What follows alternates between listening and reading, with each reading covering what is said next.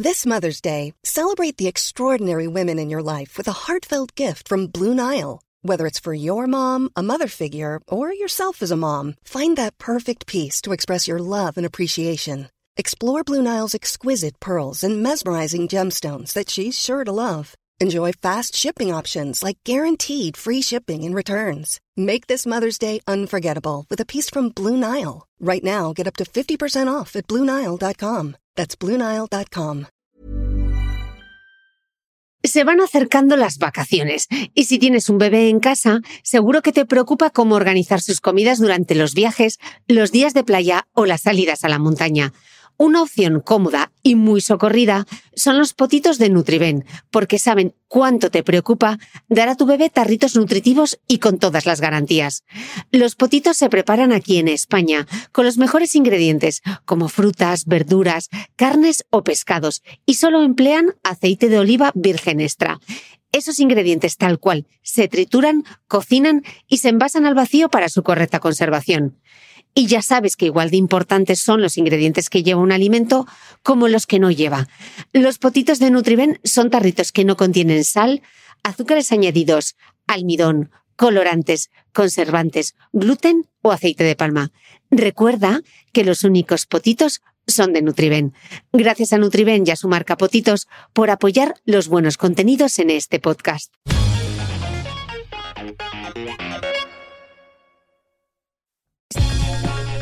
Si quieres descubrir mis apuntes de esta entrevista, mis notas personales y otras anécdotas de cómo se hace el podcast de Cristina Mitre, te invito a suscribirte a mi nueva newsletter a micrófono cerrado, donde compartiré material inédito de mi podcast y otras muchas cosas que solo podrás leer y escuchar allí. Suscríbete en www.cristinamitre.substack.com, repito, www.cristinamitre.substack.com y todos los domingos recibirás en tu email mi newsletter a micrófono cerrado. Te dejaré también link directo en las notas del podcast que como siempre comparto en mi blog www.debeautymail.es.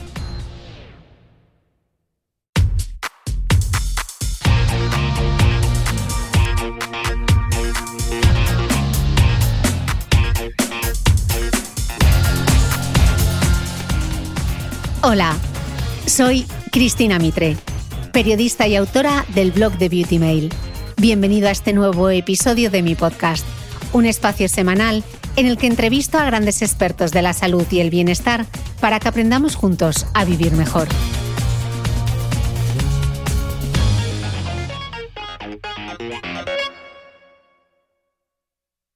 Lo de la superación, pues mm, yo qué sé, mm, yo no hago las cosas por superación. Al final yo pues tengo mis circunstancias y como cualquier persona que tiene las suyas, pues hago lo que sea para sacarme las castañas del fuego y conseguir las cosas que quiero, ¿no? Pero ejemplo de superación, yo creo que cualquier persona tenga una discapacidad mm, es un ejemplo de superación de sus propios obstáculos, ¿no? ¿Qué pasa? Que algunos pues se ven desde fuera y, tienes un papelito que es un certificado de, de, discapacidad y otras personas no lo tienen, pero también tienen otro tipo de problemas y no por eso dejan de ser un ejemplo de superación.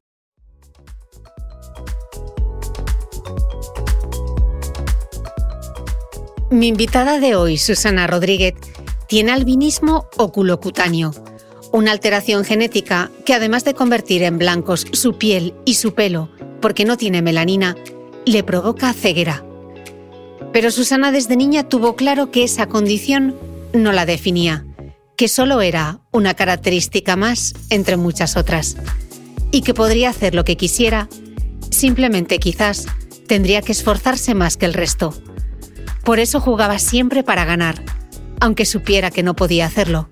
En el colegio, en casa, en el deporte, Susana demostró su carácter luchador. Convirtió su ceguera en su motor. Bien pequeña decidió que quería ir a los Juegos Olímpicos y lo consiguió. El pasado verano volvió de los Juegos Paralímpicos de Tokio 2020 con una medalla de oro en triatlón y un diploma en atletismo, que sumó a las medallas que ya tenía de otros campeonatos mundiales y europeos. Al mismo tiempo que entrenaba, estudió medicina, terminó, hizo el MIR, Trabajó en el hospital en plena pandemia y al llegar de Tokio opositó al Servicio Gallego de Salud y aprobó con plaza. Le he oído a Susana decir que igual que hay un gimnasio para el cuerpo, hay otro para la mente. Cuánta razón.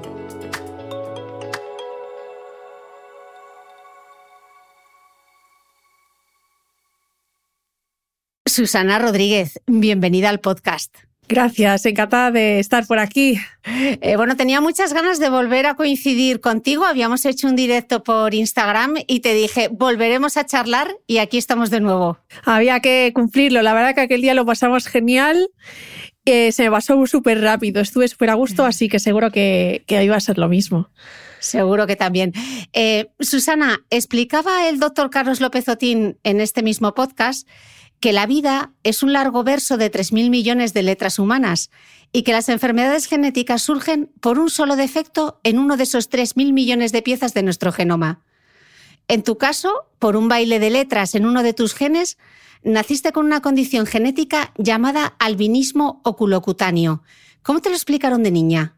Bueno, mm, ya, la verdad que de niña no me dieron muchas explicaciones. Yo sabía que tenía albinismo, que, era, tenía albinismo y que eso quería decir pues que por eso tenía el pelo blanco y la piel muy blanca y que pues por eso tenía que tener cuidado con el sol y mm, que también veía muy poco, a diferencia de las demás personas, pues por, por eso, ¿no? La verdad que no me, no me dieron otro tipo de explicaciones hasta que ya pues fui un poco mayor, ¿no? De adolescente, que ya entiendes lo que es la genética y, bueno, pues también a mí ya me interesaba un poco más saber de dónde venía eso, ¿no? Pero hasta ese momento me daba bastante igual. ¿Y qué hiciste? ¿Lo buscaste en Google? Eh, no, no lo busqué en Google porque, porque, mira, yo tuve mi primer ordenador en el año 2000 cuando estaba en sexto de primaria y de aquella apenas teníamos internet, iba con el teléfono de casa, teníamos que contar los minutos que nos conectábamos y tenía la, la encarta esta, la enciclopedia, pero no, no teníamos los recursos que teníamos ahora, entonces pues yo preguntaba en mi casa o así, no, era una época bastante distinta, ¿sabes? No había, pues ahora hay asociación de pacientes, hay otro tipo de cosas que cuando yo era pequeña pues no, no estaban todavía. Hmm.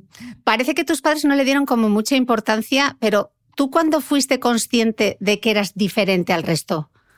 Bueno, yo sabía desde yo creo que desde muy pequeña que era diferente al resto, porque pues yo me daba cuenta que había cosas que pues que tenían que explicármelas de forma diferente, porque yo cuando estaban explicando de algo de lejos o, de cerca o así, pues no lo veía.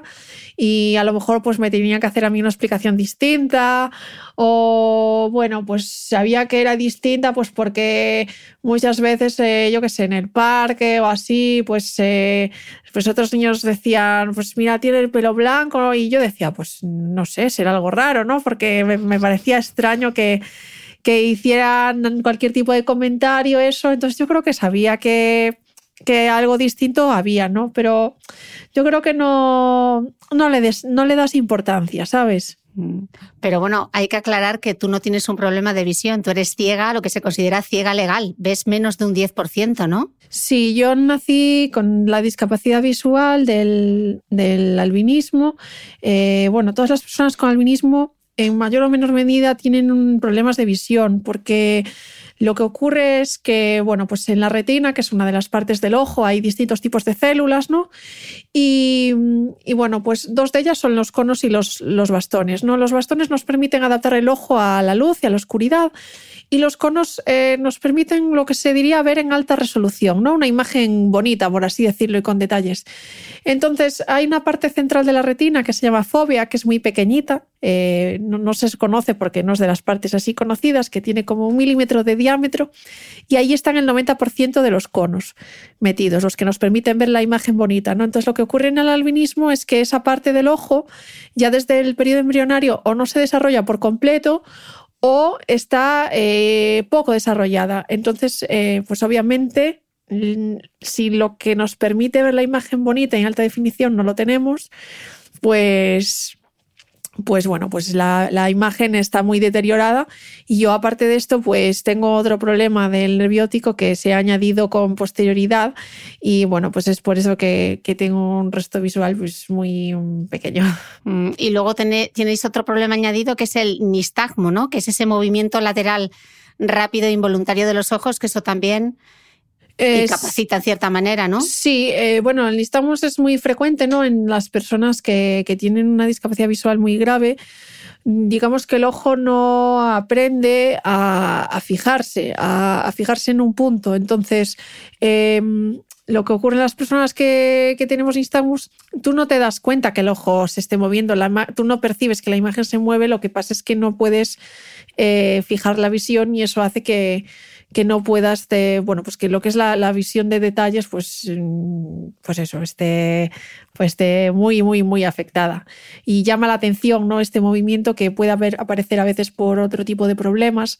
De hecho, en el caso del albinismo oculocutáneo, bueno, desde que ya eres un bebé, ¿no? Como que es bastante claro el diagnóstico porque la apariencia física es notable, pero existe también el albinismo ocular en el que la apariencia física es, por así decirlo, normal, entre comillas, pero sí que existe el albinismo en lo que es el ojo, ¿no? Entonces, en esos niños puede parecer un nistagmus y si no se sabe de dónde viene, pues a veces es, es muy importante llegar bien al diagnóstico porque el nistagmus pues, puede aparecer por mm, pues, problemas neurológicos o de diferente tipo. Entonces, bueno, pues en esos casos sí que es, es más complicado eh, llegar a saber que, la persona tiene albinismo. En el mío, pues era obvio. Qué bien lo explica la doctora Rodríguez, porque además de triatleta es doctora, pero ahí ya llegaremos en algún momento de, la historia. Estabas diciendo las características físicas. Claro, estamos hablando eh, del pelo, de la piel. No tenéis melanina y tú además haces un deporte en exterior. Eso es otra dificultad añadida. Sí, es em, bueno, quizás en el día a día, eh, bueno, pues en, el país donde, donde vivimos, pues no es lo que tú eh, más notas, ¿no? Porque al final, eh, afortunadamente, tenemos los recursos necesarios para, para, protegernos del sol, ¿no? Bien sea pues con, con ropa, bueno, pues intentar utilizar tejidos apropiados, eh, pero sobre todo pues con los protectores solares, ¿no? Que, podemos acceder a ellos en países de, de, sobre todo el continente africano, donde la incidencia de la radiación solar es muy alta, eh, y no existen muchas veces estos recursos, pues las personas con albinismo eh, a veces apenas sobrepasan la edad de 30 años por complicaciones derivadas del, cáncer de piel. ¿no? Aquí, pues eso parece que es una realidad un poco, un poco lejana, porque no, bueno, pues afortunadamente mm, yo puedo decir que cuento con los dedos de, de una mano las veces que me he quemado de manera importante, ¿no? Hasta que estuve bajo el dominio de mis padres no me quemé, no, me quemé nunca. y después de eso, pues pocas veces, ¿no? Pero hay que tener mucho cuidado, eh, utilizar eh, protector solar de factor alto y sobre todo reponerlo con frecuencia. ¿no? El problema del triatlón es que, bueno, pues efectivamente es un deporte de aire libre, las competiciones pues suelen ser en verano eh, y luego pues, claro, la competición es natación, ciclismo y carrera, ¿no? La natación es lo primero y bueno, pues es muy frecuente que por mucha precaución que tengas, ¿no? Con lo que es la protección solar, al final el agua eh, bueno, pues eh, influye ¿no? en la crema y después queda la bici, la carrera y, cuando es un día de, mucho sol, eh, pues es raro que, no haya al menos algún trocito que, se resienta. Que no se te queme. Bueno, luego dejar en las notas del podcast un documental muy bonito que hay sobre el albinismo en África y los proyectos que se están haciendo allí con toda la población albina, porque el documental merece mucho la pena. Susana, yo te he escuchado decir que tu discapacidad no te define, pero que forma parte de tu carácter. Explícame esto. Bueno, porque yo creo que, todas las personas tenemos muchas cualidades y una de, las, de mis cualidades es obvio que, es tener albinismo, ¿no? Eh, se ve a simple vista. Eh, ¿Que no me define? Pues mm, no me define porque tengo muchas otras más características, ¿no? Y creo que, que, bueno, pues que, esta es una más. Eh, por tanto, mm, creo que es, que es un factor que, sí que ha influido a lo largo de mi vida, eh, mi manera de ser y de, y de, afrontar las cosas. Yo siempre digo que, bueno, pues de pequeña yo era consciente de que a veces para conseguir las mismas cosas que los demás eh, tenía que, que trabajar más, que esforzarme más o que dar más vueltas para llegar al objetivo. Y, yo creo que aprendí ¿no? a, ser insistente y a, y a, buscar la manera eh, gracias a, tener esta circunstancia. ¿no? Yo quería hacer las mismas cosas que los otros niños, las otras niñas.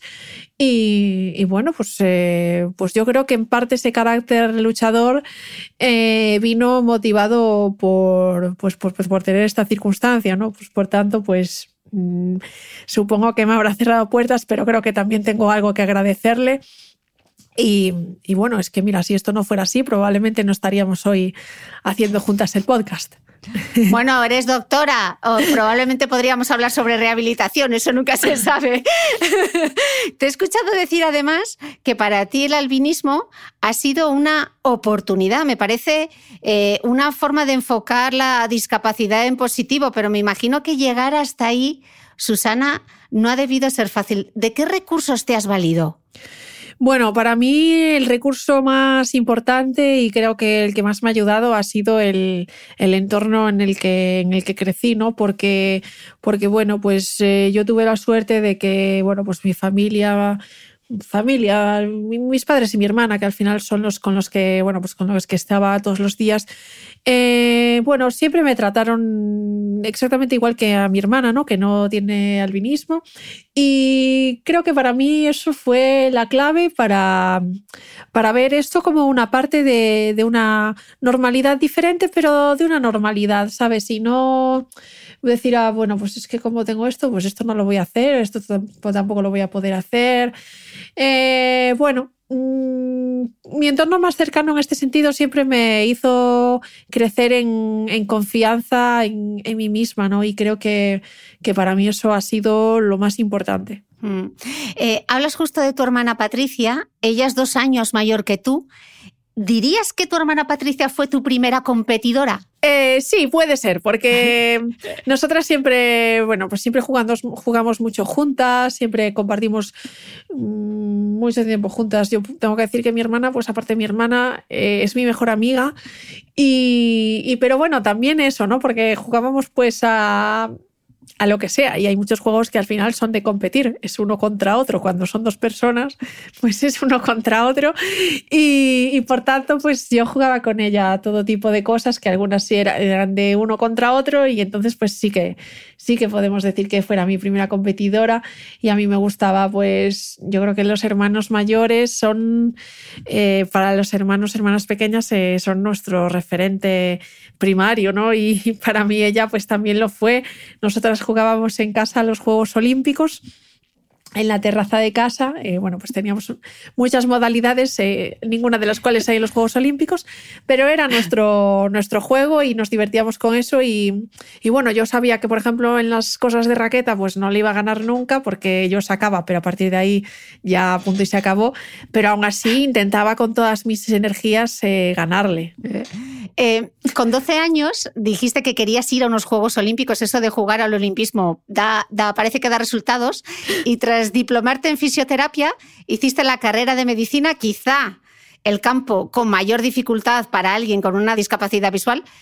¿Cuántas veces te han dicho no y tú has dicho sí? Eh, bueno, no las tengo contadas, la verdad. Eh, sí que, sí que, bueno, pues eso. Mm, yo nunca acepté un no porque eh, para mí o sea, las cosas que no podemos hacer, que no debemos hacer, son las que están en las, en las leyes, ¿no? Pero luego todo el resto, eh, yo lo veo como que son sugerencias y comentarios, pero desde luego mm, que no podamos hacer algo.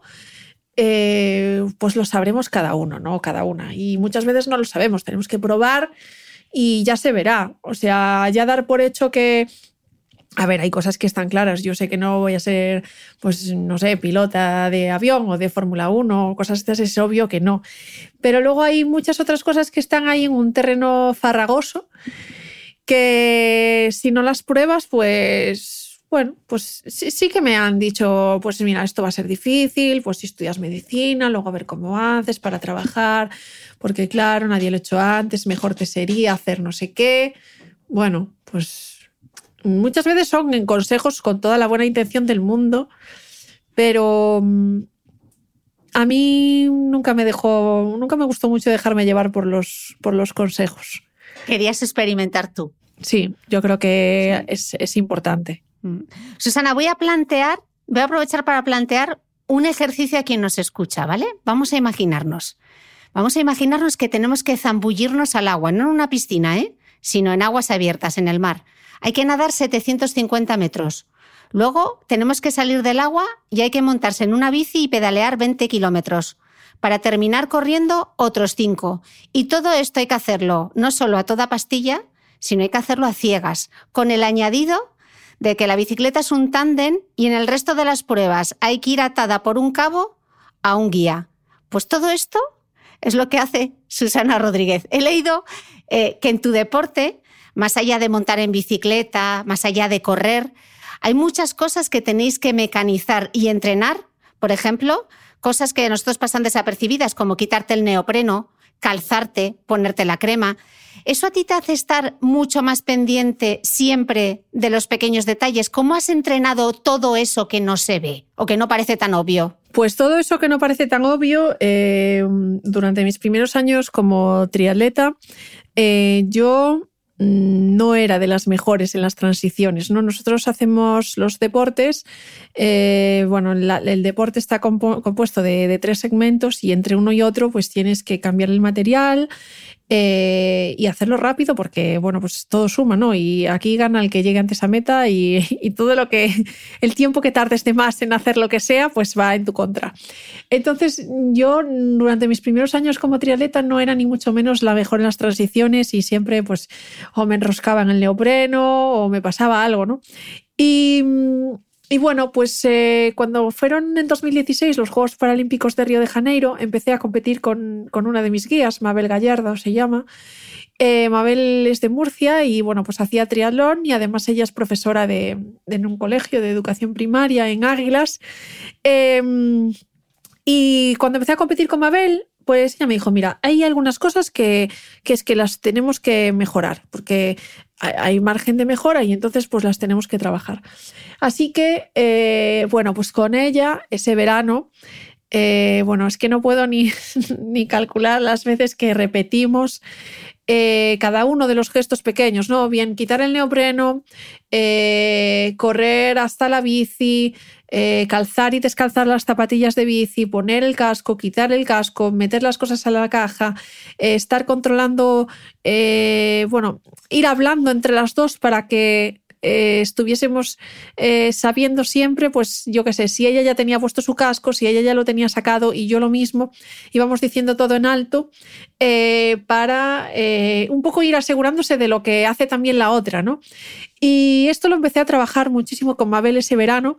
Y bueno, pues desde que hicimos todo ese trabajo, que empezó ese verano, pero que ahora continúa, porque esto pues nunca se puede dejar de lado, eh, bueno, pues pasé de ser muy mediocre en las transiciones a ser mm, pues muchas veces la mejor, ¿no? Y... Y bueno, ese trabajo que empecé con Mabel, pues me fue bien, nos dio resultado, luego lo repetí con, con Paula y ahora con Sara. Y bueno, pues eh, son detallitos que, cuanto más mecanizados los tengas, eh, mejor, porque después el día de la competición, el día de los juegos, por ejemplo, eh, hay muchísimos nervios, muchísima tensión, música, la gente, bueno, en Tokio no había gente casi, pero suele haber gente del público. Y entonces tienes que hacer todo esto mm, que no lo tengas que pensar, que salga solo. Entonces, para que salga solo lo tienes que haber practicado antes cientos de veces. Sí, tiene que estar súper automatizado.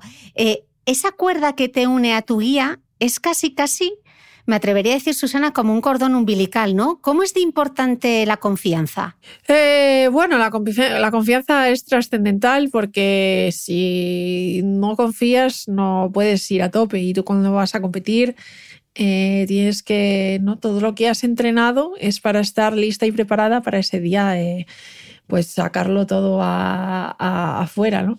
Y por tanto, eh, para tú poder dar tu máximo tiene que ser eh, de manera que no tengas ningún tipo de miedo, de, interrogante. Eh, bueno, hay algunos que, son inevitables, ¿no? Tú cuando vas a correr en unos juegos, pues obviamente, uff, pues es normal que vas a estar nerviosa, pero tienes que no estar nerviosa por Mm, todo lo que tenga que ver con el guía. O sea, tú tienes que saber que esa persona te va a conducir por el circuito, te va a acompañar por el circuito eh, sin ningún tipo de... O sea, y, que en ese sentido no se puede cuestionar nada. Lo que ella decida, pues está bien decidido. Y bueno, pues obviamente para llegar hasta ese punto eh, hay que trabajar, hay que, hay que fallar y, bueno, pues intentar que cada vez que hay ¿no? un fallo, pues que no repercuta demasiado tiempo en, la confianza. ¿no? Está claro que si tú estás en el circuito y te caes, pues cuando te tienes que volver a subir a la bici o a ponerte de pie, eh, bueno, pues hay un rato en el que, bueno, pues una vez que ha pasado eso es difícil volver eh, acto seguido a, a seguir haciendo todo a tope y con confianza, ¿no? Pero tienes que intentar que cada vez que hay cualquier fallo, pues repercuta lo menos posible en la confianza. Eso es lo más mm. difícil. Hablamos de confianza, pero también deberíamos decir con penetración, ¿no? Con penetración con Mobel, que la has mencionado, con Sara Loer, con Celso Comesaña, ¿no? Que han sido tus guías. ¿Cómo es de determinante eso? Bueno, pues es, es muy importante porque, ya te digo, a nivel deportivo, para que las cosas salgan, tienes que tener eh, rendimiento, tienes que tener coordinación, pero sobre todo también es importante porque por el día a día, ¿no? Porque pues cuando vas a los juegos estás compitiendo una hora, pero estás allí dos semanas, más las dos semanas previas de la burbuja y obviamente eh, tiene que haber una relación que sea buena y que sea estable eh, bueno, pues que se puedan ¿no? decir las cosas, comentar las cosas, eh, porque si eso falla, eh, lo deportivo va a ser lo siguiente en fallar, ¿no?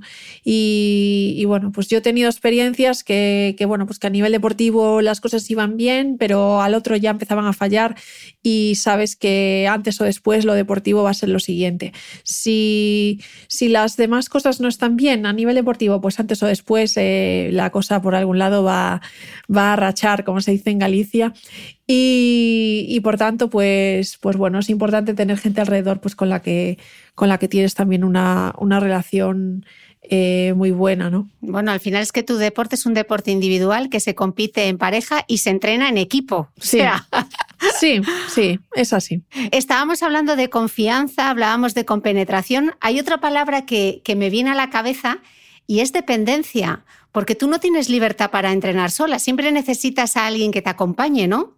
Eh, sí, yo los únicos entrenamientos que hago sola pues es cuando hago algo en mi casa, eh, pues sea correr en la cinta o bici en el rodillo y aún así eh, hay determinadas cosas para las que sí que necesito a alguien porque muchos de los programas que utilizamos, por ejemplo, para entrenar la bici en el rodillo, entrenamos con medidores de potencia, con vatios y eso pues, mm, claro, tienes que estar viendo las pantallas y todo eso, entonces pues aunque Depende del tipo de trabajo que vaya a hacer, aún así, pues también necesito a alguien.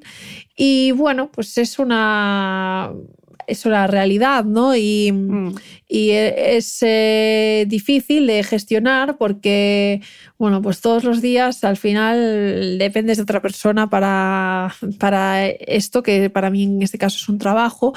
Y, bueno, pues en este caso, Sara, mi, mi guía de triatlón, no vive en Galicia eh, y bueno, pues nos vemos de vez en cuando, pero obviamente el grueso del trabajo eh, del día a día eh, lo tengo que llevar a cabo con otras personas, sobre todo pues con Celso, que es mi guía de, atletismo, y luego pues con otros dos o tres amigos que, me ayudan pues por amor al arte, ¿no? Porque luego ellos no van mm. a tener el caramelo, entre comillas, de bueno, voy a los juegos, compito en los juegos, bueno, pues tengo también una beca o tengo un premio, lo que sea, ¿no? Ellos al final hacen esto porque les gusta y, bueno, pues eh, con algunos de ellos ya llevo una década eh, haciendo lo mismo, pero bueno, nos lo pasamos bien, estamos a gusto y al final eso es lo, eso es lo importante.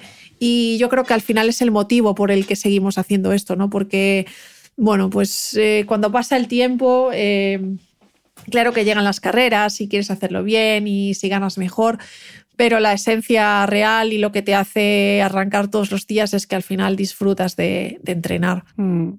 ¿Y alguna vez te, frustra esta situación? ¿Cuál, a lo largo de los años, cuál dirías que es eh, la cualidad que más has tenido que trabajar? No sé, yo me imagino, por ejemplo, la paciencia. Sí, la paciencia, porque además yo no tengo mucha paciencia y... Ya somos dos. y sí, sí, eh, pues además yo soy muy eh, cuadriculada en el sentido de que, bueno, pues llevo muchos años eh, haciendo varias actividades bastante exigentes a la vez y por tanto, pues con un día a día no muy estructurado, muy organizado. Y bueno, pues para mí lo más difícil son las pequeñas, estas frustraciones del día a día, ¿no? De que, bueno, pues tengo que coger el tren a no sé qué hora porque luego llego y ya me voy a comer a la bici, a tal. Y bueno, pues eh, cuando el tren llega 20 minutos tarde y se me destruye todas las, ¿no? Todo el Tetris de los horarios es una de las cosas que, a mí me, ha costado más gestionar a lo largo de, de todos estos años. Pero bueno, pues. Porque además voy a hacer un pequeño inciso, pero entrenabas y hacías la residencia al mismo tiempo y luego te pilló el COVID, pero eso va a seguir más adelante. Antes te quiero proponer otro ejercicio. Hoy vamos de ejercicios. Venga. Eh, mira, la ilusión del iceberg, del iceberg, es una analogía que permite explicar y representar cómo ven algunas personas el éxito. Así que vamos a imaginarnos un iceberg en mitad del mar. Fuera del agua, lo que la gente ve es el éxito, esas medallas, esos, esos Juegos Olímpicos. Y por debajo del agua está todo lo que nadie ve, que es la persistencia, el sacrificio, los fallos, la decepción, la dedicación, la disciplina, los buenos hábitos. Y en tu caso, todo esto además hay que multiplicarlo casi por cuatro, porque en esta ecuación entra la discapacidad, el hecho de ser mujer, y aquí hago un inciso para aclarar por qué ser mujer es un hándicap y es que con la ley del deporte de 1990 no salíamos muy bien paradas, aunque ahora hay un nuevo anteproyecto de ley que está pendiente de aprobación en el Congreso de los Diputados.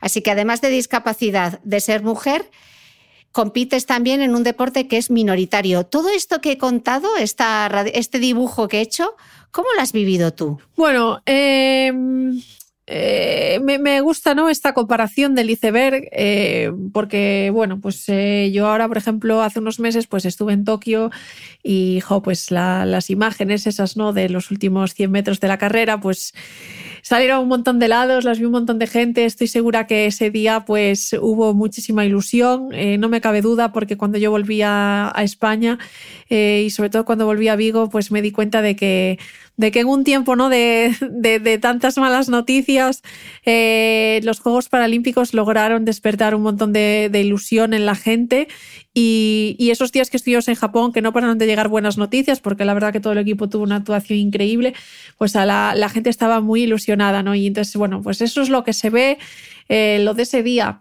Pero bueno, está claro que el camino para llegar hasta ahí, eh, bueno, yo creo que ni siquiera cuando lo empiezas eh, o cuando lo vas haciendo te, planteas todo lo que todo lo que exige, todo lo, todas las durezas que tiene. Yo cuando con 12 años decía que quería los Juegos Olímpicos, pues eh, bueno, pues sí, es bonito, ¿no? Decir, ah, yo quiero ir a los Juegos Olímpicos o, que un niño diga, ah, yo quiero jugar en el Real Madrid. Sí, pero es que no tienes ni idea de lo que tienes que trabajar y de lo duro y lo exigente que es eh, poder llegar hasta ahí, ¿no? O sea, es que a mí no se me podía ni pasar por la cabeza eh, todo lo que tenía que hacer para ir a los Juegos Olímpicos. Y si en el momento lo hubiera sabido o lo hubiera entendido, no sé si querría hacerlo, o sea, creo que me lo habría planteado. ¿Qué pasa? Que cuando tú vas recorriendo el camino, pues se van planteando poco a poco los obstáculos y bueno, pues dices, venga, pues esto lo tengo que hacer, esto lo salto, esto lo, voy a vencer. Bueno, pues eh, el triatlón es un deporte minoritario. Eh, tenemos una cosa buena, yo creo que a diferencia de otras modalidades que el triatlón es un deporte relativamente moderno. Empezó los Juegos Olímpicos en el año 2000, así que comparado con otros, pues es relativamente moderno, y los Paralímpicos en 2016, ¿no?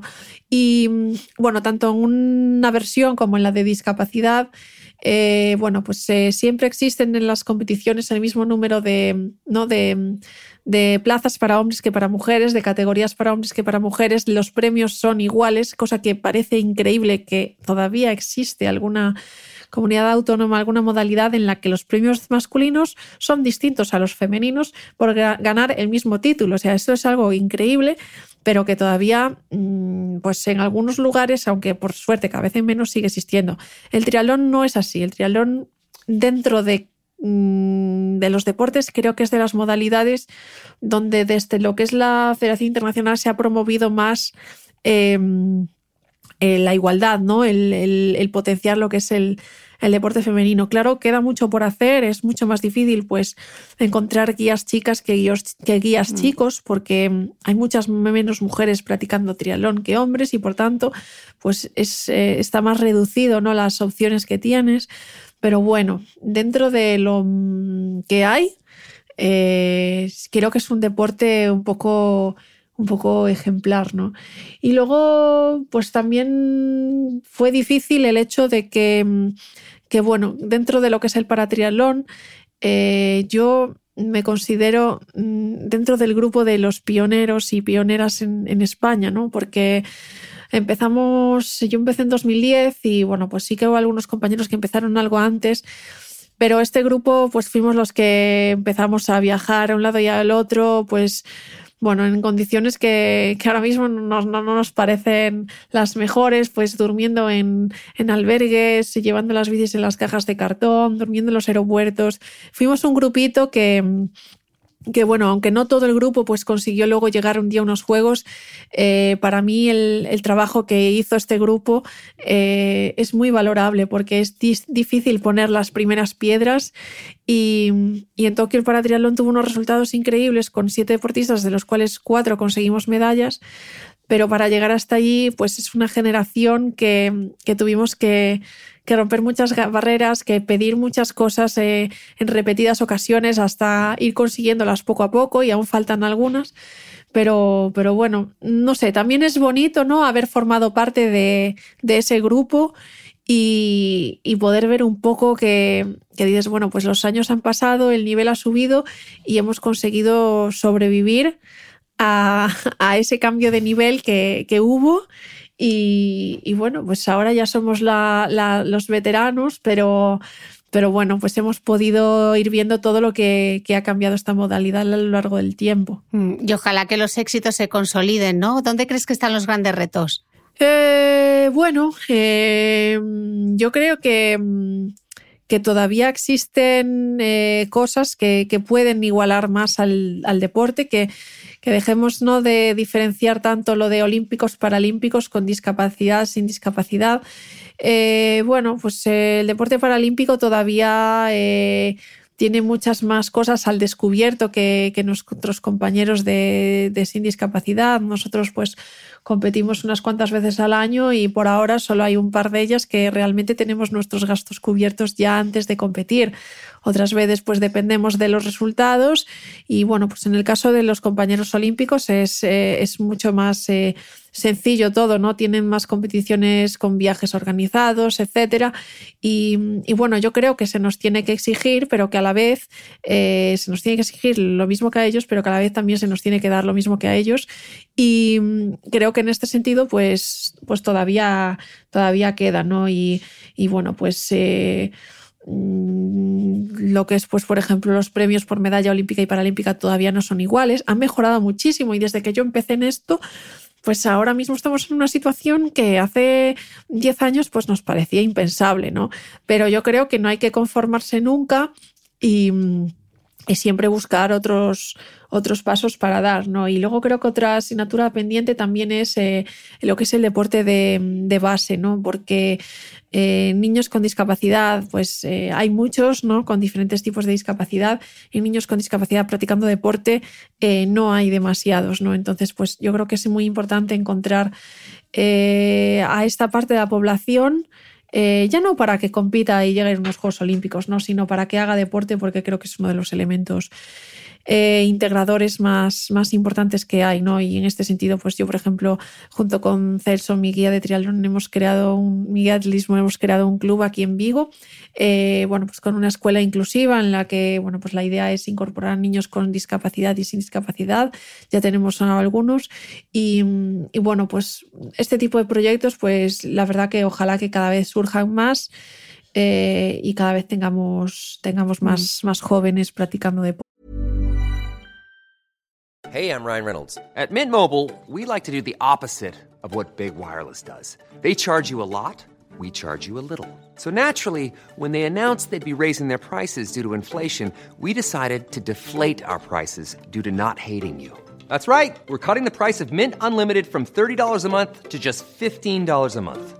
Give it a try at mintmobile.com slash switch. $45 upfront for three months plus taxes and fees. Promo for new customers for limited time. Unlimited more than 40 gigabytes per month. Slows. Full terms at mintmobile.com. Quality sleep is essential. That's why the Sleep Number Smart Bed is designed for your ever evolving sleep needs. Need a bed that's firmer or softer on either side? Helps you sleep at a comfortable temperature? Sleep Number Smart Beds let you individualize your comfort so you sleep better together. JD Power ranks Sleep Number number 1 in customer satisfaction with mattresses purchased in-store. And now, save 50% on the Sleep Number limited edition Smart Bed for a limited time. For JD Power 2023 award information, visit jdpower.com/awards. Only at a Sleep Number store or sleepnumber.com.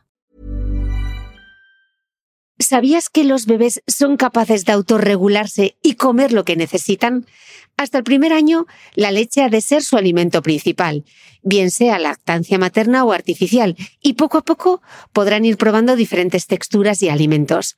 Ahora, con buena temperatura, a todos nos gusta salir más de casa, y en verano pasamos mucho tiempo fuera, en la playa, la montaña o recorriendo el mundo. Si tienes un bebé que ya ha empezado con la alimentación complementaria, para esos momentos puedes contar con los diferentes tarritos que ofrece Potitos. Hay recetas para bebés desde 4 y 6 meses y solo llevan ingredientes como frutas, verduras, carnes o pescados que se trituran y se envasan tal cual. Los potitos de Nutriben son tarritos seguros, fáciles de conservar y transportar, ya que no necesitan refrigeración, tan solo mantenerse en un lugar fresco. Se calientan en microondas o al baño María, sin conservantes ni azúcares añadidos. Gracias a Nutriben y a su marca Potitos por ser nuestro mecenas del mes.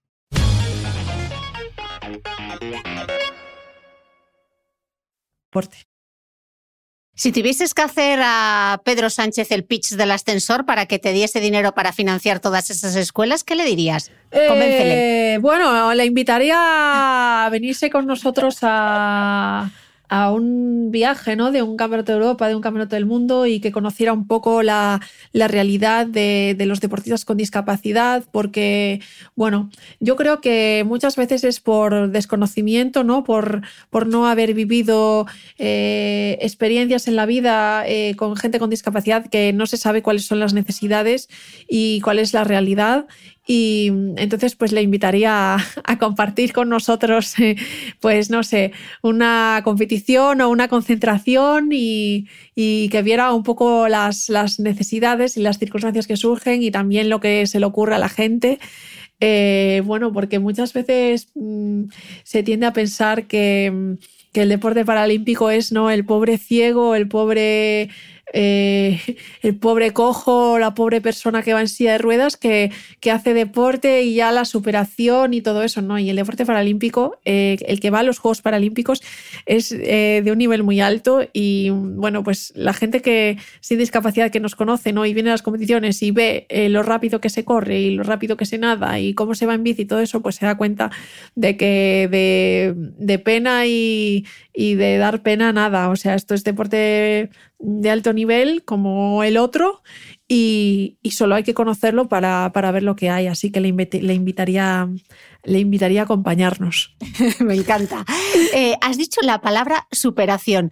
¿A ti a veces te pesa esa etiqueta de Susana Rodríguez, ejemplo de superación? Sí, bueno, me da igual, ¿no? Yo la verdad no me fijo mucho en esto de las palabras. La única que no me gusta y que, y que además es que soy muy pesada cuando la escucho es lo de minusválido porque Bueno, digo discapacidad y al final, bueno, pues sí, hay una capacidad, ¿no? Que es la de ver que yo no la tengo, ¿no? Pero minusválido es valer menos, valer menos. Y valer menos es como, bueno, pues mm, tienes esto, vales tanto y te falta esto y vales menos.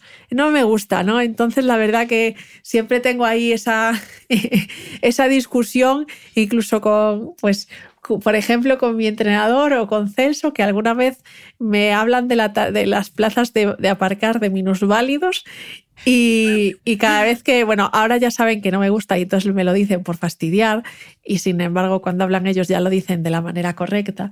Pero quitando esa palabra, el resto no les doy muchas vueltas, ¿no? Eh, lo de la superación, pues mm, yo qué sé. Mm, yo no hago las cosas por superación. Al final yo pues tengo mis circunstancias y como cualquier persona que tiene las suyas, pues hago lo que sea para sacarme las castañas del fuego y conseguir las cosas que quiero, ¿no? Pero ejemplo de superación, yo creo que cualquier persona tenga una discapacidad mm, es un ejemplo de superación de sus propios obstáculos, ¿no? ¿Qué pasa? Que algunos pues se ven desde fuera y, tienes un papelito que es un certificado de, discapacidad y otras personas no lo tienen, pero también tienen otro tipo de problemas y no por eso dejan de ser un ejemplo de superación. Mm, hablando de obstáculos y de estereotipos, justo dice el lema de Adidas, la marca que, que te patrocina, dice, My story is not impossible because I'm possible. Mi historia no es imposible porque yo soy posible. ¿Cuántas veces como atleta y también como profesional de la medicina te has tenido que desafiar tú a todos esos estereotipos. Bueno, supongo que, unas cuantas, ¿no? Pero como te digo, eh, yo siempre fui bastante de hacer lo que me, te daba la que me daba la gana, es así.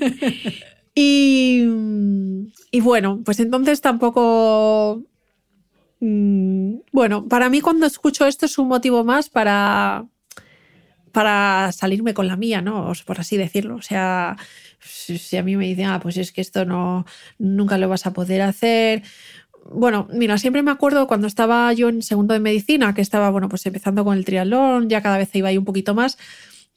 Un día me encontré en el gimnasio de la universidad a una compañera de quinto que yo no conocía de nada, pero no sé cómo en el vestuario nos pusimos a hablar y yo le conté que estaba haciendo triatlón y que, bueno, pues que que cada vez estaba entrando un poquito más, que ya había hecho antes atletismo y natación y que en Río en 2016 iban a ser los primeros juegos y que aunque aún quedaba mucho, pues que me gustaría intentar estar allí, no sé qué.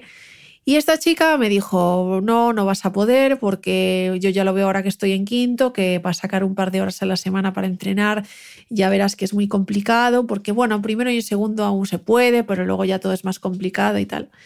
Y yo ya en el momento me quedé pensando y dije yo, bueno, o sea, esta, es que esta no sabe quién soy yo. y me quedé con eso grabado, ¿no? Y digo, me encantaría, eh, no sé, cuando, cuando yo estuve en quinto, ¿no? Que estaba ya eh, pues con la clasificación para Río y tal, digo, jo, me encantaría saber dónde está esta chica y decirle, tía, mira. Y contárselo. Y decirle, tía, mira, eh, yo creo que tienes que insistir un poco más. Eh, que si quieres puedes, o sea, si, si quieres ah, que, puedes un poco más. Eh, no sé, siempre me acordé de ella y no sé quién era ni, ni cómo se llamaba porque ya te digo que no la conocía de nada. Pero... Igual no se escucha y se está acordando de ti. si no se escucha, pues, pues solo eso, decirle que, que jolín, que, que sí, que nos... A, mí siempre me parecieron difíciles las cosas, ¿no? Y yo, pues eso, pues cuando estaba en el cole me iba muy bien y decía, guau, pero el año que viene a ver cómo hago, porque ya lo veía todo como, a ver, a ver. Pero luego ves que, que cuando llegan las cosas te vas poniendo las pilas y las vas haciendo, ¿no? Entonces, bueno, pues sí que habré escuchado cosas o, o decirme, bueno, pues es que para ti correr en menos de esta marca te va a ser muy complicado y digo, bueno, pues eh, sí, pues tendré que trabajar más, a lo mejor en vez de tardar un año, tardo dos, pero que no vaya a poder, ya, ya, como para decirlo tan tajante, ¿no? Eh, no sé, nunca me pareció oportuno. Y cuando, pues eso, luego hago las cosas, pues me acuerdo a lo mejor de, de, alguien puntualmente que me dijo no sé qué, y si es alguien que tenga mano, pues voy y le digo, oye, ¿te acuerdas de cuando me dijiste que tal y cual? Pues ya ves que no. sin rencor. Sí, totalmente, sin rencor. Yo creo que las cosas se suelen decir por, bueno, pues porque pues porque las ves difícil y a lo mejor intentas incluso protegerte Proteger. del, del fracaso, ¿no? Pero no- yo creo que la mayor parte de las veces pues nadie te lo dice por mal. Mm. Eh, y con todo ese esfuerzo y con todo esto que nos estás contando, Susana, ¿tú en algún momento te llegas a plantear si semejante esfuerzo merecía la pena o eso nunca te ha pasado? No, sí, Por la sí, cabeza. Eso, eso sí que Mm. se me ha pasado por la cabeza. Eh, bueno, lo bueno, entre comillas, es que cuando tengo así episodios de estos de, de, de- falta de fe o de, de decir, madre mía, pues dónde me he metido, tal, bueno, me suelen durar poco. Entonces, bueno, pero sí que sí que los he tenido, ¿no? Y, y jo, pues mira, el año de Tokio, en- el año en el que iba a ser Tokio antes de empezar el coronavirus, a principios de ese año me diagnosticaron una cardiopatía y, bueno, pues al principio, bueno, tuve que hacer una serie de estudios pues para ver si existía o no la posibilidad de seguir con mi deporte, que al final, pues por suerte sí que pude seguir, pero aún así, pues había veces que, bueno, pues eso, estaba preocupada, tenía miedo y tal, y decía, jo, es que no sé si tiene sentido, o sea, vale que unos juegos es lo más, eh, querer hacer podio en los juegos es lo más, pero no sé hasta qué punto es razonable o si es demasiado egoísta por mi parte. Bueno, eh, comeduras de cabeza las tenemos todos. Eh, a veces algunas que no nos podríamos imaginar que íbamos a tener algún día, pero, pero bueno, eh, yo qué ¿Cómo sé. sales de ese bucle? De ese pensamiento recurrente. Bueno, yo en este caso, para salir de ese pensamiento recurrente, tuve que buscar ayuda porque, mm, eh, bueno, eh, salía, pero veía que luego volvía a entrar. O sea, salía, pero no se iba del todo, ¿no? Y, y claro, eh, cuando de repente me veo en octubre del 2020, pues en una Copa del Mundo en Portugal, que era la única competición internacional que se disputó ese año porque, pues porque era el COVID, pues cuando de repente, bueno, pues estoy allí y bueno, pues faltaban muchas de mis rivales importantes y gano la carrera, pero aún así veo que estoy nadando y que estoy pensando mientras nado en, en a ver si me pasa algo aquí, pues a ver quién me va a ayudar y a ver si me, ¿sabes? O sea, entonces yo digo, bueno, pues o sea, esto mm, ya llevo meses así, es verdad que la idea cada vez está más difusa, pero la idea sigue ahí. Y si dentro de 10 meses yo quiero estar en Tokio porque he decidido que voy a ir a Tokio y que quiero ir a full y que quiero ir a Tokio en condiciones de pelear por todo, yo no puedo estar en la inopia eh, pensando en estas cosas, ¿no? Entonces dije, bueno, pues eh, tendré que, que tomar cartas en el asunto y, buscar a alguien. Y, y bueno, pues a veces es, eh, es necesario, ¿no? Otras veces sales por ti, por ti sola. Yo creo que todos tenemos recursos para salir. Lo que pasa que a veces, pues, mm, los encontramos, ¿no? Los encuentras tú y, los encuentras tú y otras veces mm, necesitas, ¿no? Que alguien te ayude a reconducir un poco la cabeza. Sí, que un psicólogo o un Sí, psiquiatra te ayude, sí, ¿no? Sí, sí, en este caso pues con una psicóloga deportiva Mm. pues hice, hice mucho trabajo y, y bueno, pues, pues dio sus frutos, ¿no? Ahora pues puedo tener a lo mejor un día, un día muy puntual, un, un pensamiento de estos fugaces, pero bueno, pues tengo un esquema para si eso pasa, pues resolverlo y que se resuelva lo antes posible, en cuestión de segundos, pues a ver si realmente... ¿Cómo es ese esquema? Eh, bueno, en este caso es un esquema para decidir si tú cuando estás haciendo deporte intenso eh, y te viene un pensamiento de estos de, de miedo, de si realmente es un miedo racional, ¿no? Porque te sientes mal y porque entonces pues me paro, o si es un miedo mm, pues irracional, ¿no? Como la mayoría, muchos miedos son un poco irracionales y entonces, pues si es irracional, pues hay una parte del esquema que hace que, sigas. O sea, que sigas porque realmente no es una situación de peligro. Y si es una situación de peligro, pues parar y escuchar al cuerpo. Pero cuando no lo es, pues mm, ya centrarte en lo que estás haciendo y, y ya pues cuando acabas darle vueltas, pero mientras estás haciendo el ejercicio no. Y bueno, pues esto es algo que, o bueno, pues tuvimos que ir ¿no? a, las razones por las que yo hago, a las razones más profundas y motivaciones por las que yo hago mi deporte, por las que empecé a hacer mi deporte, por las, las razones por las que dejaría de hacer mi deporte. Y bueno, pues pensar todo eso, ¿no? Y escribirlo, porque bueno, pues cuando lo piensas, yo cuando lo pienso a veces no me centro mucho, entonces pues escribirlo pues sí que fue una cosa que, que me ayudó, ¿no? Y, y bueno, pues, pues, pues así. Qué bien, vamos a seguir hablando de, salud mental, Susana. Eh, además de todos estos éxitos deportivos de los que hemos estado hablando, tú te diplomaste en fisioterapia, luego estudiaste medicina, hiciste el MIR y la residencia en el Servicio de Medicina Física y Rehabilitación del Hospital Clínico de Santiago, y justo ahí te pilla la pandemia de la COVID-19 y estás preparando los Juegos de Tokio. O sea, yo no me quiero ni imaginar el nivel de estrés de hace justamente ahora eh, dos años. Estamos grabando un 9 de marzo, el 14 pues de marzo se declaró el estado de alarma.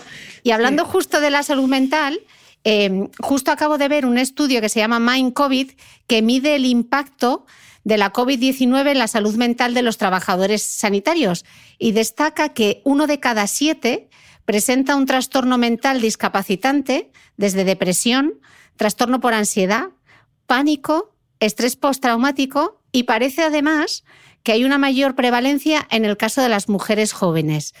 Vamos, pasados estos dos años, con todo lo que te ha pasado, ¿qué, lectura haces tú de, todo esto que has vivido? Juegos, COVID, entrenamiento a tope, eh, medalla, diploma olímpico en los 1500 metros. Bueno, eh, a ver, por una parte, eh, yo qué sé, pues tienes una sensación de satisfacción porque, bueno, pues mm, en el momento yo tengo claro que no lo, que no lo, que no lo pensé nunca, ¿no? Yo, pues, cuando estaba trabajando mm, tenía claro que, sobre todo pues durante el COVID, que dices, bueno, o sea, mi prioridad absoluta ahora mismo es esta.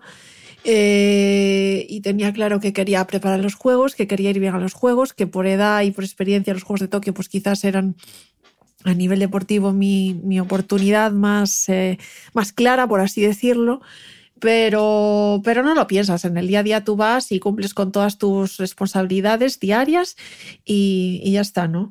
Ahora que lo veo en la distancia, porque además justo pues estos meses, ahora mismo no estoy trabajando, pues obviamente piensas que, bueno, pues que fue una auténtica cosa de locos, porque no tiene otra manera de calificarlo, eh, que no sé cómo fui capaz de aguantar y, luego pues satisfacción porque dices, bueno, pues mira, dentro de lo tal, pues las cosas han salido bien, ¿no? Eh, no, no, podrían haber salido mejor porque, bueno, deportivamente en Tokio pues conseguí el oro en triatlón, que yo tenía claro que, que era mi prioridad a la hora de preparar los juegos y el 1500 pues, pues bueno, pues un quinto puesto y una marca muy buena para el cansancio y la preparación que había tenido de esa prueba, que no fue ninguna.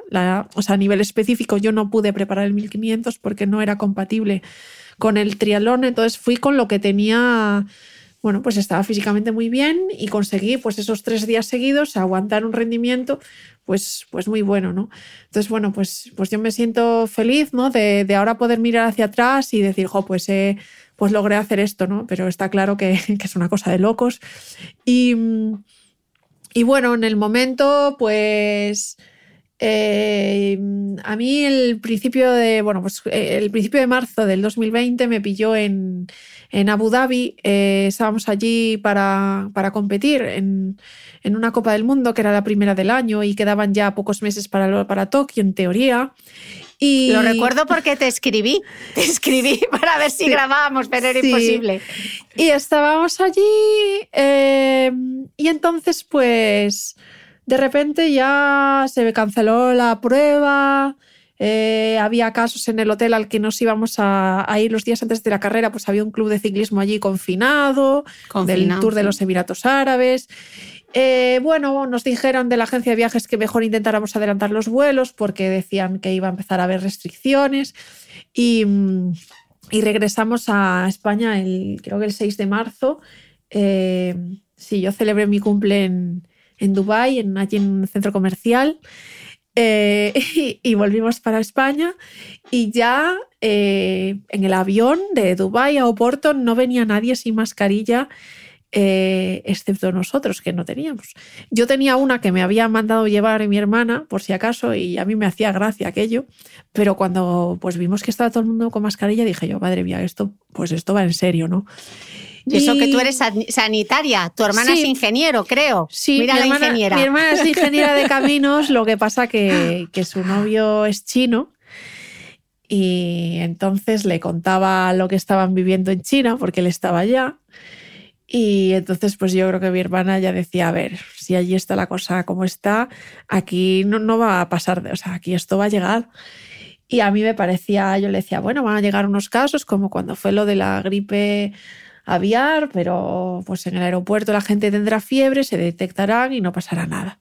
Bueno, pues nada, nos volvimos de Abu Dhabi y ya en la siguiente semana se declaró el estado de alarma y en el hospital pues nos cambiaron todo el esquema que teníamos de, de trabajo porque todo lo que no era urgente o que no era respecto al coronavirus se canceló. Y ya dijimos, uy, esto... Y nada, yo al principio tenía mucha... Lo que más me preocupaba era que, pues eso, se, se daban muchas advertencias respecto a lo que era la, mm, el lavado de manos, que es súper importante para la prevención de un montón de, de- de transmisiones. Pero claro, para mí eh, el usar las manos es trascendental, porque cuando no ves, pues te tienes que enterar del mundo y las manos son algo muy importante. Y entonces era lo que más me preocupaba, ¿no? Porque decía, jo, pues es que antes o después voy a acabar teniendo coronavirus porque yo tengo que tocar todo. Si no, a ver cómo hago. Eh, pero bueno, mm, yo qué sé, poco a poco fuimos haciendo y por las mañanas en el hospital pues había una situación de mucho nerviosismo porque mm, pues cada vez había más eh, gente ingresada, eh, había más fallecidos. Bueno, pues el área sanitaria de Santiago eh, y, y Galicia en general quizás no tuvieron ¿no? esa primera ola tan La te- primera ola, terrible sí. como fue pues, en otros lugares de España. Eh, y bueno, pues yo por las mañanas estaba allí, por las tardes volví a mi casa y, y, bueno, pues entrenaba todos los días de 6 a 9. Eh, ya se de, bueno, pues luego se dijo que se iban a aplazar los juegos, yo sabía que no iba a haber juegos. Y yo dije, bueno, mira, yo hago esto porque me gusta y yo este rato lo necesito para irme a dormir tranquila y mañana estar bien y poder dar mi 100% otra vez por la mañana. Y, y mira, no hubo ni un solo día de, la- del primer confinamiento ese, que yo creo que fue el más gordo para todos, que, que dejara de entrenar o de, de hacer algo diciendo, bueno, pues no va a haber juegos, pues aunque hoy no entrene no pasa nada. No, yo estaba todos los días entre pues el rodillo, la cinta de correr que me llegó el 23 de marzo. Eh, agradecida estaré siempre a los dos señores operarios que, que la subieron a casa, que pesa 185 kilos. Y bueno, pues incluso hubo que desmontar un trozo del ascensor para, para poder subirla. Madre mía. Eh, sigue todavía en el salón de casa de mis padres. Espero que ya en breve, bueno, la voy a, la voy a mover de allí porque, bueno, pues ahora me, me he compra- me he comprado un piso y ya me voy a trasladar. Eh, pero bueno, me, me ayudó mucho en esos tiempos. Y una máquina de remo que me prestaron de un gimnasio. Y, y, oye, ahí estaba todos los días.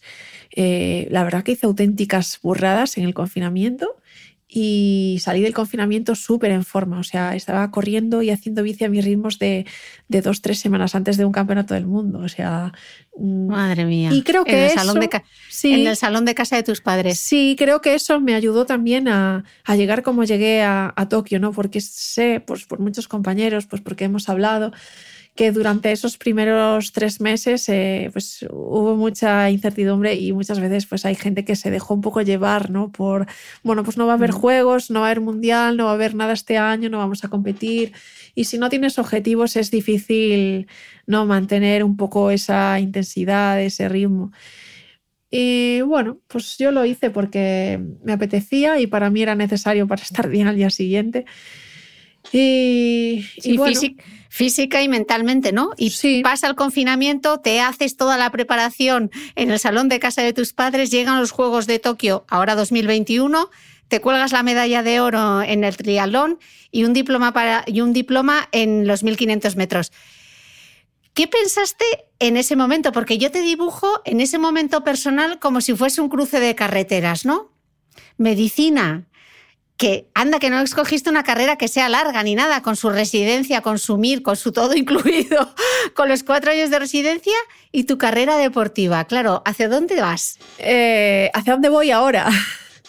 ¿Qué Pues- decidiste? Eh, pues mira, eh, desde el momento en el que gano los juegos, eh, bueno, pues eso, obviamente ese día pues no, no piensas nada y, y- además fue un ejercicio eh, muy importante para mí de saber estar, porque sabía que al día siguiente tenía el 1500 y aunque yo no había preparado esa prueba mm, específicamente, pues quería intentar meterme en la final. eh, porque bueno, Celso eh, no compitió conmigo en el triatlón en los Juegos, lo gané con Sara y bueno, la verdad que Sara y yo hicimos un, un carrerón y un equipazo, pero bueno, pues Celso mm, tuvo una parte muy importante en, en ese resultado, ¿no? Como, como guía también, aunque no estuviera compitiendo a mi lado. Y yo quería eh, pues competir bien en 1500 eh, por mí, ¿no? Porque tú vas a unos juegos y quieres hacer lo mejor posible, pero también por él, ¿no? Porque era nuestra oportunidad eh, juntos como, como equipo y como amigos que somos. Y, mm, y bueno, pues tú en cuanto ganas una medalla en los juegos, pues todo es como, es una nube, ¿no? Y, y pues todo el mundo te empieza a escribir, eh, tenían el WhatsApp, pues creo que eran 300 conversaciones sin abrir. Eh, y dije, bueno, esto, o sea, eh, yo tengo que descansar, tengo que estar tranquila esta mañana. De hecho, casi no hice ninguna entrevista. Eh, bueno, los del Comité Paralímpico se volvían locos porque les estaban pidiendo hablar conmigo de todos lados y yo les había dicho, por favor, por favor, hasta mañana dejarme tranquila, que yo mañana quiero correr y quiero correr bien. Y bueno, estaba muy cansada porque el tri fue en unas condiciones de calor, de temperatura muy exigentes.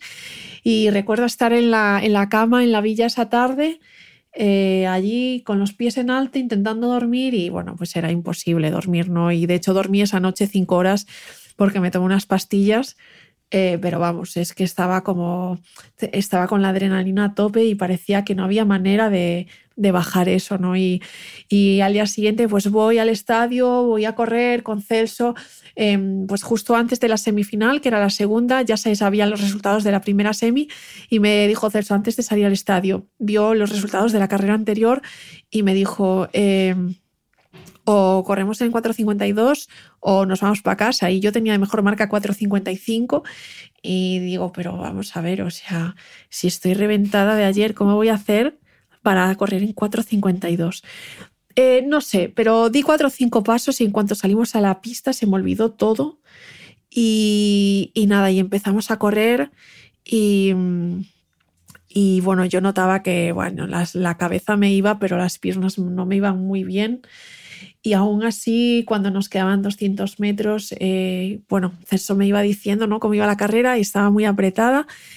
Y ¿Qué te final, va diciendo cuando vas corriendo, Susana? ¿Qué, eh, ¿qué te bueno, dice el guía? me dice dónde empieza la curva, dónde termina la curva. Eh, bueno, esto es en la pista, ¿eh? porque es una carrera que Sí. ritmos muy rápido, es distinto al triatlón. Eh, y hay que tomar decisiones en muy poco tiempo. Corremos solo seis chicas, pero todas con los guías. Y bueno, pues tú vas escuchando un poco lo que hay alrededor, pero no sabes ni quiénes son. Y además es un poco engañadizo el sonido durante las carreras. Entonces él me va diciendo un poco cuánto de lejos están las demás. Y, luego, pues en la, en la, última vuelta, sí que me dice un poco más en la distancia que queda meta. Eh, estaba todo muy ajustado y bueno, pues cuando nos quedaban 200 metros me dijo eh, que cambiara, él iba viendo los tiempos, las vueltas anteriores y vio que estaba realmente que, que técnicamente no estaba corriendo muy bien, pero estaba corriendo a buen ritmo y, bueno, pues conseguí hacer un cambio de ritmo en la última vuelta y al final nos metimos segundos en la fin a la final por puestos que era, o sea, es que yo no me lo podía ni creer. Eh, con 4.51 había hecho el récord de España, había mejorado mi marca, eh, bueno, o sea, era increíble, ¿no? Y entonces fue como, vale, guay, pues paso a la final, pero que tengo que aguantar 24 horas más, eh, la, ¿sabes? La locura esta, ¿no? Y entonces, pues al día siguiente ya nos volvíamos a casa eh, después de correr. Entonces, el día de la semifinal volví para la villa, le dije, Celso, por favor, acompáñame a la tienda porque quería comprar, pues eso, unos regalitos y tal. Me fui a la tienda, metí allí una cesta que la llené de todo lo que pude. Compré, la verdad que compré sin ni pensar lo que estaba comprando. Digo, bueno, lo importante es que para cada persona que le quiero llevar algo, pues lleve algo, ¿no? Y metí cosas allí. Y, toda la tarde otra vez intentando dormir, imposible. Estaba como en una nube, todo el mundo escribiéndome y yo pues eso, no contestaba a nadie. En las redes sociales pues... Tú comprando. Yo comprando y, y descansando. Y bueno, pues en la final otra vez pues lo di todo, eh, pero bueno, pues ya llegó un momento que, que no podía más, o sea, las piernas no iban y, y siempre lo digo, ¿no? Que esas dos carreras eh, fueron el sufrimiento físico más límite que, que yo creo que alcancé en mi vida. Y con lo cual tengo que estar contenta, ¿no? Porque, bueno, pues eh, mm, no es fácil, ¿no? Aguantar tres días eh, así. Y después de eso, bueno, pues eh, poco a poco bajar de la nube, ¿no? Porque, mm, bueno, es difícil cuando tú en tu deporte ya has conseguido, ¿no? Todo lo que querías, es difícil pensar en el futuro. Eh, y, lleva bastantes semanas el volver a, ¿no? a encauzar las cosas y decir, bueno, pues yo quiero seguir, quiero intentar estar en París, eh, mm, quiero pues volver a ponerte a entrenar con tu rutina y todo eso es difícil. Y, bueno, yo tenía claro que, bueno, pues que después de los juegos quería volver a trabajar. Eh, bueno, pues porque me gusta me gusta la medicina y yo sé que es lo que me voy a dedicar ¿no? el día de mañana. ¿no? ¿Cuántos años me pueden quedar de deporte de alto nivel? Pues no lo sé, pero está claro que menos de los que llevo. Y mm, entonces en septiembre pues hice las oposiciones eh, de, Servicio Gallego de Salud, eh, que fueron el 18 de septiembre. Y, Madre mía. pues las aprobé que bueno, pues eso no hace mucho que lo sé, pero bueno, las aprobé con plaza. Entonces, bueno, pues ahora en los próximos meses se resolverá eh, y sabré un poco, pues bueno, qué destino puedo elegir. Y, veremos otra vez la manera de, poder encauzar, eh, bueno, encajar todas las piedras del puzzle. Pero, pero bueno, es, eh, es raro todo, ¿no? fue un ejercicio exigente porque imagínate, yo fui a las oposiciones el 18 de septiembre y esa semana anterior pues estuve en La Resistencia, en programa, estuve en otro programa de televisión de Galicia, la noche anterior al examen estuve en Balaídos haciendo el saque de honor. Y bueno, sabes que tienes que estar en todas estas cosas porque son parte de nuestro trabajo, pero a la vez, eh, para una persona que es bastante exigente como yo, eh, sabes que vas a ir a un examen y que obviamente no vas a tu 100%, vas a tu 100% de lo que te ha permitido las circunstancias, pero sabes que eh, no vas en las mejores condiciones para hacerlo, ¿no? Y obviamente manejar todo eso es difícil y, bueno, pues es muy importante todo este equipo de, personas ¿no? que, trabajaron conmigo para estar en Tokio y para ayudarme a llegar a lo más alto, pues también son un poco las que te hacen eh, mantenerte en la tierra eh, después de llegar a lo más alto, que tampoco es una cosa fácil eh, de gestionar y yo no me había enfrentado a algo así hasta, hasta que este año gané los juegos y, bueno, pues también cuando hice la portada de la revista, eh, bueno, pues fue algo que, de Time que yo no esperaba y que tampoco tenía ni la menor idea de la repercusión que, que eso iba a tener y, y bueno, pues también muy importante ¿no? el, tener tan cerca así a gente de, confianza que, cuando yo ahora me encuentro en estos momentos de, tomar decisiones y eso, eh, tengo un grupo de como de, consejeros. De consejeros. De consejeros que, que, pues eso, pues les pregunto, oye, ¿y tú qué harías? ¿no? Y, y aunque siempre me dicen, no sé, o sea, yo si fuera tú, pues no lo sé, pero siempre me acaban diciendo un poco y yo lo valoro mucho, ¿no? Porque a veces después de todo esto no tienes la claridad para, para tomar decisiones y, bueno, hace falta tiempo para que, para que la claridad vuelva, ¿sabes? Importante. Em, después de, todo esto, de, todos estos pensamientos, te voy a hacer una pregunta que parece un poco frívola, pero yo te tengo que preguntar porque en este podcast hablamos mucho del cuidado de la piel y tengo mucha curiosidad por saber cómo te proteges tú del sol. además, en un deporte que se practica al aire libre, que, no tienes melanina, que tienes que tener muchísimo cuidado por el sol, por el cáncer de piel, que compites al aire libre. Eh, ¿Cómo lo haces, Susana? Bueno, eh, dos cosas eh, principales. una, intentamos evitar las horas de, de mayor incidencia ¿no? del sol. Eh, y después, por otra parte, utilizar mucho protector eh, y reponerlo eh, siempre que sea posible. ¿no? Al final, durante las carreras no es posible. Y bueno, pues sabes que va a haber alguna zona que, que se va a quemar, ¿no? Bueno, sobre todo el tema de, de- de la crema, de, de factor 50, en este caso utilizo. No voy a mencionar ninguna marca porque me muevo entre varias y, y, bueno, pues ninguna de ellas me, me patrocina, con lo cual creo que... Que te llamen, que te llamen que para que te patrocinen. Desde aquí que- se lo que decimos es una a cosa- los gra- a- eso, que te patrocinen, Que hay que apoyar.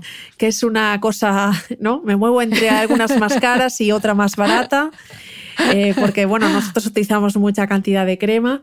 Claro. Y, y, bueno, pues luego también intentar utilizar gorra y gafas de sol, por supuesto.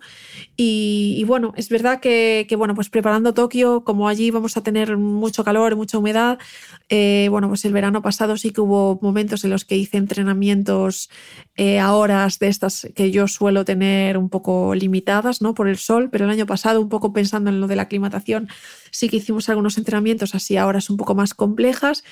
Eh, bueno, pues eso, in- incidiendo mucho en, en la crema y, y bueno, pues por ejemplo, si estás haciendo un entrenamiento de correr de series, pues intentar, aunque haya pocos descansos, pues eh, tener un lugar de, de sombra, ¿no? Eh, para esos pequeños descansos que, que, bueno, pues quieras que no se agradece. Y luego, bueno, aunque no tiene que ver con el sol, pues eh, cuidar mucho la, la hidratación, ¿no? La hidratación a nivel de beber, porque, Mm. bueno, pues tienes que reponer lo que, lo que pierdes y sobre todo el año pasado en la preparación de Tokio, pues también esto fue muy importante porque había que también entrenarlo para el día de la carrera. Eh, Susana, qué lujazo hablar contigo. De verdad, me apetecía muchísimo poder tener este reencuentro. Yo creo que hemos hecho un repaso.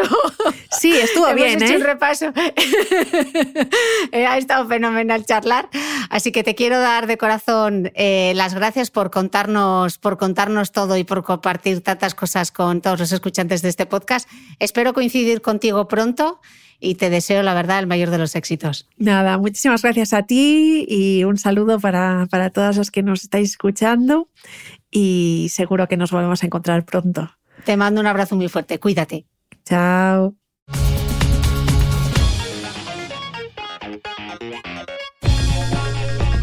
No olvides que todas las notas de este capítulo están en mi blog de beautymail.es. Además, si no quieres perderte ninguna entrevista, suscríbete a el podcast de Cristina Mitre en tu reproductor de podcast habitual. Y un último favor, si me escuchas en Apple Podcast o en Spotify, regálame una reseña, porque así ayudas a que este podcast siga creciendo.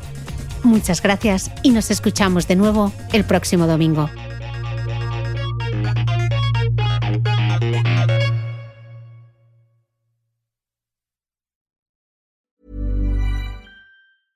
Ever catch yourself eating the same flavorless dinner three days in a row? Dreaming of something better? Well, HelloFresh is your guilt free dream come true, baby. It's me, Kiki Palmer. Let's wake up those taste buds with hot, juicy pecan crusted chicken or garlic butter shrimp scampi. Mm. Hello Fresh. Stop dreaming of all the delicious possibilities and dig in at HelloFresh.com. Let's get this dinner party started.